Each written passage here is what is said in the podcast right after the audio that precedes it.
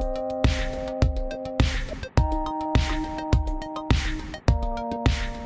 Bonjour à tous et bienvenue dans cette nouvelle leçon du gratin. Vous le savez, le lundi avec le gratin, j'interviewe des personnalités remarquables pour parler de leur réussite. Le mercredi, dans ces fameuses leçons, je réponds à vos questions sur des thèmes variés autour de l'entrepreneuriat, du marketing, des réseaux sociaux, du développement personnel, des finances et du business de façon générale. Aujourd'hui, c'est une leçon que j'ai beaucoup appréciée puisque je parle d'une thématique qui change un petit peu. Je suis avec Anne-Cécile qui est à la tête du marketing dans une startup en très très forte croissance. Et elle me pose la question suivante, comment trouver un équilibre de travail entre les sujets stratégiques et les sujets opérationnels?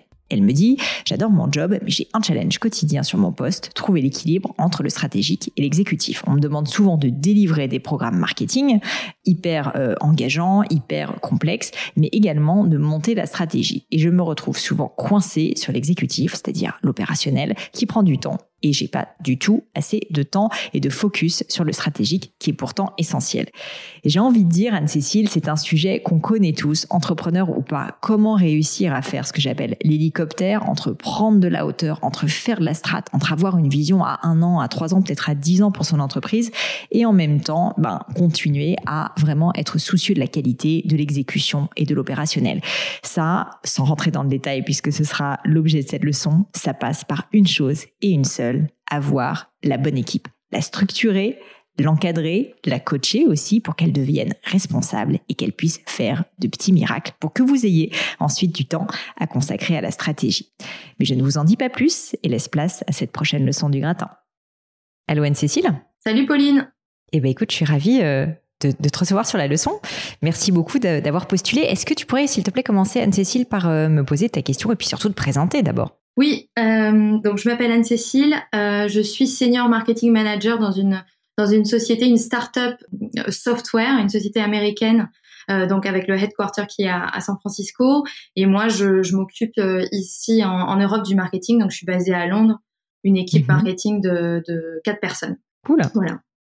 Génial. Et donc, quelle est la question qui t'amène sur cette leçon du gratin? Donc, ma question aujourd'hui, euh, c'est plus euh, oui, une conversation à avoir, c'est euh, comment trouver en fait l'équilibre entre l'exécutif et le, et le, et le stratégique, dans le sens où dans le dans le genre d'entreprise dans lequel je suis, des startups qui vont très très vite, qui grandissent ouais. très très vite.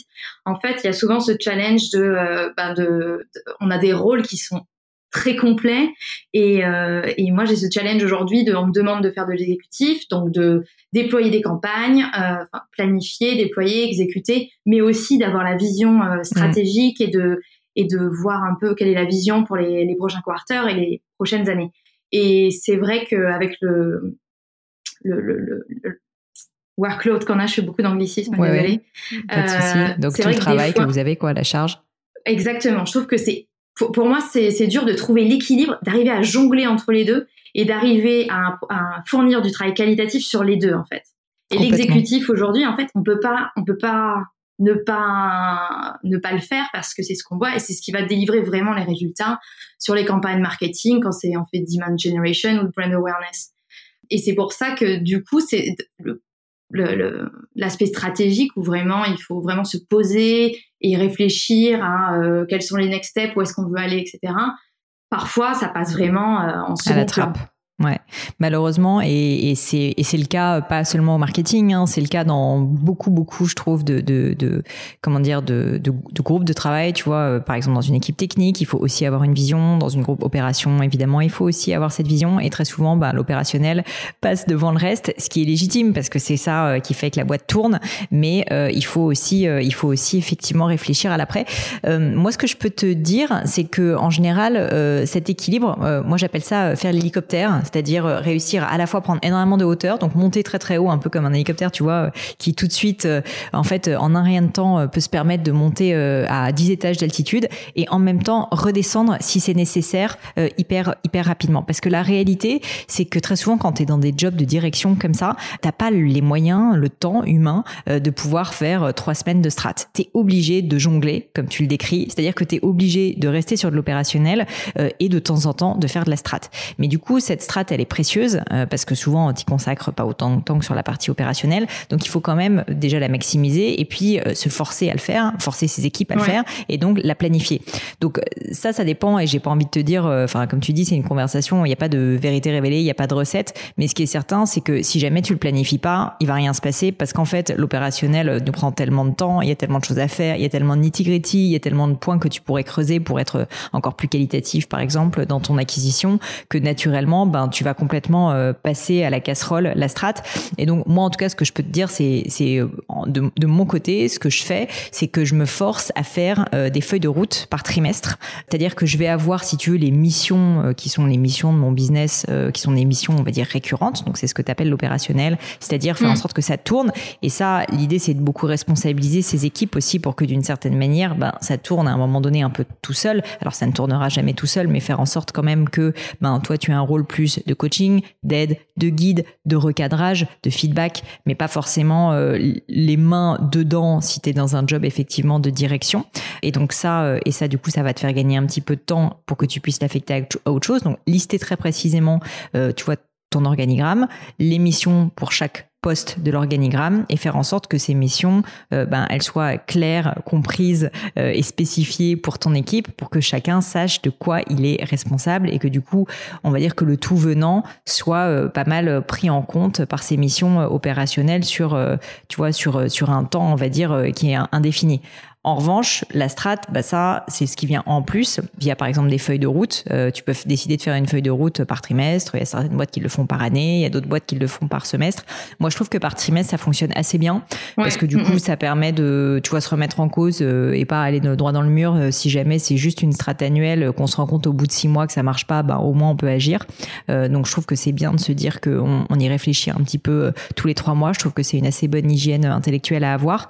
Et puis, et puis cette strat euh, la manière dont moi je le conçois, c'est de la faire euh, justement en équipe. Ça peut être un bon moyen justement d'onboarder ton équipe, de créer euh, vraiment un esprit d'équipe encore plus fort, de montrer ton leadership aussi. et donc en fait, bah, plutôt que de toi juste réfléchir toute seule dans ton coin, de dire maintenant la manière dont on va travailler, c'est qu'on va faire des petits séminaires de même une demi-journée une fois par trimestre euh, ou, deux fois par trimestre par exemple où on va la première fois réfléchir euh, à la stratégie. Et donc bah vous avez du travail en amont en plus de toutes les missions que vous avez au quotidien. Il faut que vous réfléchissiez réfléchissiez dans le cadre du marketing de ta boîte à c'est quoi les grands axes stratégiques par exemple pour l'année à venir pour les trois ans à venir ou pour le trimestre à venir, à toi de déterminer, tu vois, quelle va être la, la timeline, que tu fasses travailler tes équipes dessus, que toi aussi tu travailles de ton côté, et puis vous vous retrouvez une fois par trimestre pour en débattre, pour en discuter, que chacun puisse confronter ses opinions à la tienne et que vous preniez la décision, euh, on va dire, de manière coordonnée pour que ce soit pas uniquement quelque chose de top-down où tu vas dire, mhm. bah voilà, c'est comme ça la strat. Pourquoi? Déjà parce que t'es pas à l'abri d'avoir une bonne idée de tes équipes, surtout si elles sont très terrain. Et d'autre part, euh, ça va te permettre, je pense, de les motiver, de les onboarder beaucoup plus que si jamais tu leur dis, euh, c'est bon les gars, j'ai vu la lumière, la strat c'est ça. Parce que ça, parfois ça marche, mais parfois ça marche moins bien. Et du coup, et du coup, je trouve que c'est assez précieux de, de, de prendre un petit peu ce temps de, de collaboration, tu vois. Donc, euh, donc moi, je te conseillerais voilà quelque chose comme ça.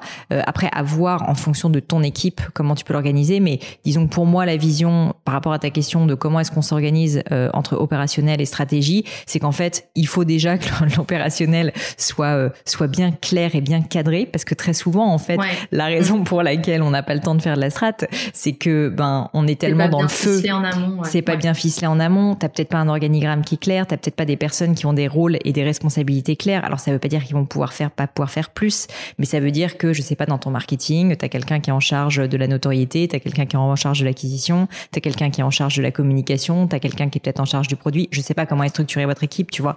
Mais par exemple, ce, cet organigramme là, euh, je pense qu'il est nécessaire euh, et au-delà de juste l'organigramme, c'est pas forcément juste pour mettre des noms dessus, c'est de dire ben en fait, il y a des rôles avec des fonctions et avec des responsabilités, tu vois. Et en fait, ça veut dire que le mec qui est en charge ou la nana qui est en charge de l'acquisition, euh, ben peut-être qu'il a lui-même trois personnes dans son équipe qui vont gérer AdWords, Facebook et différents, pardon, les différents leviers que vous allez utiliser.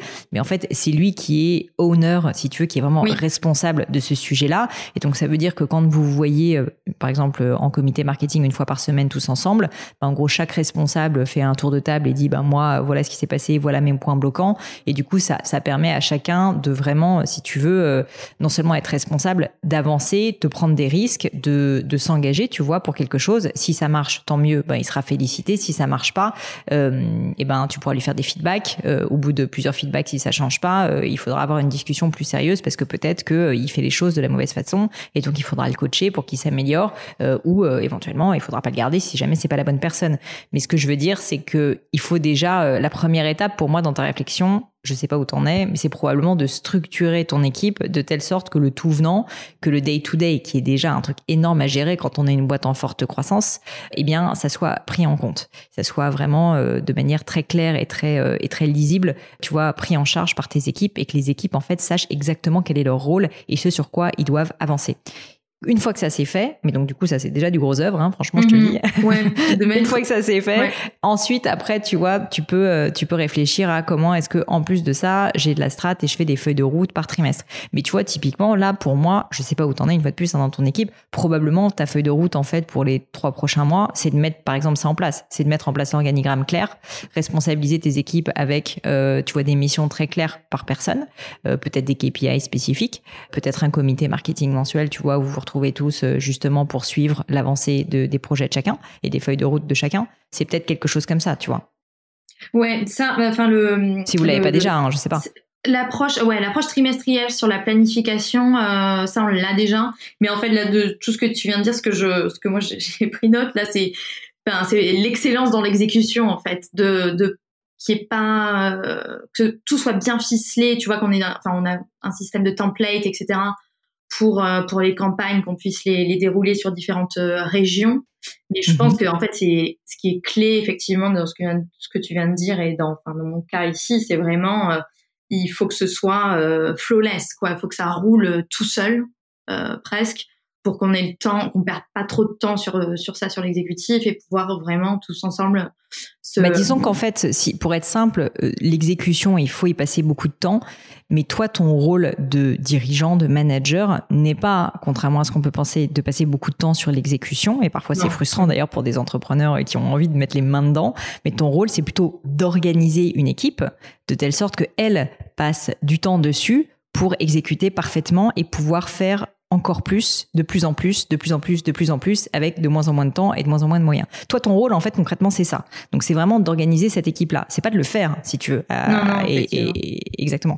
Donc après, ça veut pas dire qu'il faut pas que tu le contrôles, parce que justement, pour que ça devienne flawless, probablement, ben, il va falloir que tu mettes les euh, expectations, donc euh, comment on dit en, français les euh, les attentes. Les attentes exactement que tu fixes les attentes, que tu fixes les, les indicateurs, que tu fixes les responsabilités, comme je le disais, que tu fasses des feedbacks réguliers, positifs et négatifs, parce que souvent on oublie de faire des feedbacks positifs. C'est pas juste pour flatter l'ego des gens, mais c'est pour leur dire, ben en fait ça ça fonctionne, continue à le faire exactement comme ça et même appuyer dessus parce que ça cartonne. Et à l'inverse, ce qui fonctionne pas, ben le dire et essayer de trouver des solutions avec ton équipe pour faire en sorte que ça s'améliore. Ça c'est ça en fait ton rôle et une fois que d'une certaine manière ça, ça roulera, bah là tu vas avoir beaucoup plus de temps tout d'un coup pour pouvoir te consacrer euh, à la deuxième partie de ton rôle qui est de faire de la stratégie marketing. Mais on va dire que tant que l'organisation elle n'est pas euh, hyper saine, euh, et, et c'est pas du tout un reproche que je te fais parce que en fait déjà premièrement c'est extrêmement difficile et euh, je peux te dire que moi-même pour avoir bossé euh, dix ans dans ma boîte euh, j'en parle beaucoup mais c'est plus facile à dire qu'à faire. Et d'autre part et d'autre part ça prend du temps parce que bah, parce qu'en fait les gens les gens ben, nécessitent énormément de temps. C'est normal de coaching pour pour progresser pour s'améliorer surtout quand on est sur des boîtes en forte croissance comme la tienne où le métier de tes équipes il va évoluer. Donc c'est tout à fait normal que tu y consacres du temps mais c'est vraiment quelque chose qui absolument indispensable. Il faut pas que tu oublies, euh, avant de commencer à faire de la strat, etc., tu es là pour être malgré tout un dirigeant manager et c'est plutôt positif quand je le dis, c'est pas le côté manager et fou rien. Non, en fait un manager, son rôle, ça va être d'organiser, ça va être de réfléchir à la strate de son équipe, comment est-ce qu'on arrive à faire en sorte que des personnes d'une même boîte, d'une même équipe arrivent à faire une exécution parfaite de telle sorte que on génère le plus de croissance possible, tu vois, avec le moyen, moins de moyens possible. Ça euh, ça c'est en fait un énorme job hein. Si déjà tu arrives à faire ça, oui, euh, je pense que tu seras contente. Et puis après, tu pourras en plus réfléchir à la strate effectivement, c'est-à-dire ben c'est quoi la vision à trois ans du marketing, c'est quoi la vision même à deux ans du marketing, euh, c'est quoi le prochain gros coup qu'on va faire? Mais disons que tant que tu n'auras pas euh, une équipe vraiment fiable, solide, c'est pas que tu peux pas compter sur elle actuellement, mais avec une fois de plus, il faut, c'est à toi de l'aider et, de réfléchir et de te creuser la tête pour lui donner les ressources dont elle a besoin. Cette équipe-là, quand elle, elle sera euh, au niveau qui est attendu pour pouvoir réussir à accuser le coup de la croissance, parce qu'une fois de plus, c'est très difficile. Et eh bien ensuite seulement, euh, moi, je te conseillerais de, te consacrer à la strat. Ouais. Je pense qu'il y a aussi l'aspect communication euh, de, bien enfin justement sur cette stratégie d'être sûr que tout le monde la comprenne et, mm. et, qu'on garde ça comme cap sur toutes les activités. Bien sûr. Bah, c'est pour ça, je sais pas si vous faites un. Je suis pas une fanade de réunions comme beaucoup de gens, mais malgré tout, en fait, euh, il y a une raison pour laquelle ça existe les réunions, notamment parce que ça permet aux gens de communiquer. Et à l'heure où il y a beaucoup de télétravail, c'est encore plus important, j'ai envie de dire, même si parfois on a tendance à faire en sorte que ça s'éternise. Mais tu vois, si tu as par exemple, tu disais, je crois quatre personnes dans ton équipe, bah ces quatre personnes, je ne sais pas si elles ont beaucoup de visibilité sur ce que les autres dans l'équipe font. Et en fait, ça c'est dommage parce que très souvent il peut y avoir des ponts qui s'opèrent y a aussi parfois des problèmes de communication, des, on va dire des petites guerres de clochers, les gens s'apprécient pas, etc. parce qu'ils ne comprennent pas les enjeux des autres. Et donc en fait, ton rôle aussi de manager, c'est de faire en sorte que les gens collaborent réellement les uns avec les autres, c'est-à-dire qu'ils sachent que, euh, bah, en fait, la raison pour laquelle j'ai euh, Micheline euh, à ma droite, c'est parce que elle est hyper bonne dans du marketing d'acquisition. Et à l'inverse, la raison pour laquelle j'ai Samuel à ma gauche, c'est parce que lui, il est hyper bon sur la partie communication, RP, influence. Et, et en fait, bah voilà, en ce moment, il a ça comme enjeu, il a ça comme difficulté. Donc, au contraire, peut-être que je peux l'aider. Donc, euh, donc, je trouve que cette, euh, cette donner de la visibilité inter-équipe, c'est hyper important. Ça, ça peut passer par un petit comité que t'es pas du tout obligé de faire toutes les semaines. Ça peut être toutes les deux semaines, par exemple, tu vois, euh, ou une fois par mois, même éventuellement, mais qui permet de raconter un peu ce que chacun fait, ses enjeux du moment, ses challenges, ses difficultés. Là, au contraire, où il est content parce que ça avance bien. Je trouve que cette, cette petite hygiène, on va dire professionnelle, de, de, de juste, ben, toi, travailler en équipe de la même manière que quand je sais pas tu fais du sport et que tu, bosses dans mm. une enfin que tu dans une équipe de sport ben au final tu une enfin tu vois quand même globalement ce que fait le mec au, au de, devant derrière toi etc et donc ça te permet euh, de, de, savoir si tu peux compter sur lui ou pas s'il a besoin d'un coup de main à ce moment-là. Bah, c'est un peu la même histoire dans une entreprise et on a tendance, je trouve, à oublier euh, que c'est important cette communication et que c'est pas du temps perdu et que cette communication, en plus, elle crée des liens forts et qu'une équipe soudée, de façon générale, sera beaucoup plus efficace et productive. Donc euh, là encore, c'est ton rôle de manager de le susciter parce que malheureusement, souvent, ça ne se suscite pas tout seul. C'est-à-dire que oui, il y a des équipes qui s'entendent hyper bien et qui communiquent beaucoup naturellement, mais il y a tellement, a pas tellement de secrets. Tu vois, souvent, c'est aussi parce que le manager et c'est son rôle, a réussi à créer ce lien, à créer des petits moments euh, de complicité, à créer un rendez-vous. Euh, tu vois, pendant ce rendez-vous, toi, tu pourrais justement dire, ben voilà, euh, les challenges du moment, c'est ça. Enfin, peut-être que c'est quelque chose que tu fais, mais ça, c'est du leadership, si tu veux. C'est de montrer, en gros, que, que vous faites corps, que vous êtes une équipe et que vous devez être alignés et tirer tous dans le même sens. Et pour ça, ben, il faut que, il faut qu'il y ait un moment, je pense, un peu de rassemblement où vous pouvez où vous pouvez en discuter et, surtout avoir cette, euh, cette sensation, tu vois, de faire corps. Ouais, et, d'autant plus, en fait, dans le contexte actuel, on est tous en home bah, C'est ça. Euh. Et très souvent, malheureusement, on a tendance à être très bon manager en one-to-one, c'est-à-dire qu'en fait, euh, on, passe beaucoup de temps en one-to-one avec chacun de ses équipes, mais l'inter-équipe, c'est quelque chose qu'on néglige. Je dis pas du tout que c'est ton cas, hein, j'en sais rien. Du coup, euh, on, se connaît pas assez, et puis et puis je t'ai pas vu manager tes équipes, mais moi je, je, te dis ça parce que c'est quelque chose que j'ai beaucoup fait comme erreur par le passé, c'est-à-dire que je passais beaucoup de temps avec chacun individuellement, mais en fait, j'oubliais du coup de passer du temps avec le groupe et en fait, le problème, c'est que du coup, tu crées plein de superstars individuels, mais qui tirent un peu chacun dans leur sens. Et ça, c'est pas bon. C'est pas bon. Mhm. Il vaut mieux avoir un bon groupe plutôt que des francs-tireurs. Une bonne image. D'accord. Bon, bah écoute, euh, bon, beaucoup de pain sur la planche, mais c'est passionnant, c'est pas facile. L'humain, c'est probablement ce qui est le plus difficile, mais c'est aussi euh, ben, la clé du succès, parce que finalement, si tu arrives à constituer cette équipe, à la motiver, à avoir ce leadership et à leur faire faire des miracles, euh, ce qui va être nécessaire si tu es effectivement dans une croissance euh, aussi forte. Euh, et ben franchement, la bonne nouvelle c'est que sky is the limit parce que du coup, ça veut dire que ça veut dire que tu vas avoir euh, euh, de la scalabilité si tu veux, c'est-à-dire que tu vas pouvoir avoir des effets d'échelle parce que là aujourd'hui, tu as peut-être quatre personnes, mais si tu arrives déjà à bien les gérer ces quatre personnes, bah peut-être qu'un jour ça sera dix personnes qui seront ensuite en râteau sous tes propres N-1 et donc ensuite vous allez juste pouvoir faire plus parce que ce que je dis souvent, c'est qu'une personne, c'est 24 heures, deux personnes, c'est 48 heures, etc., etc.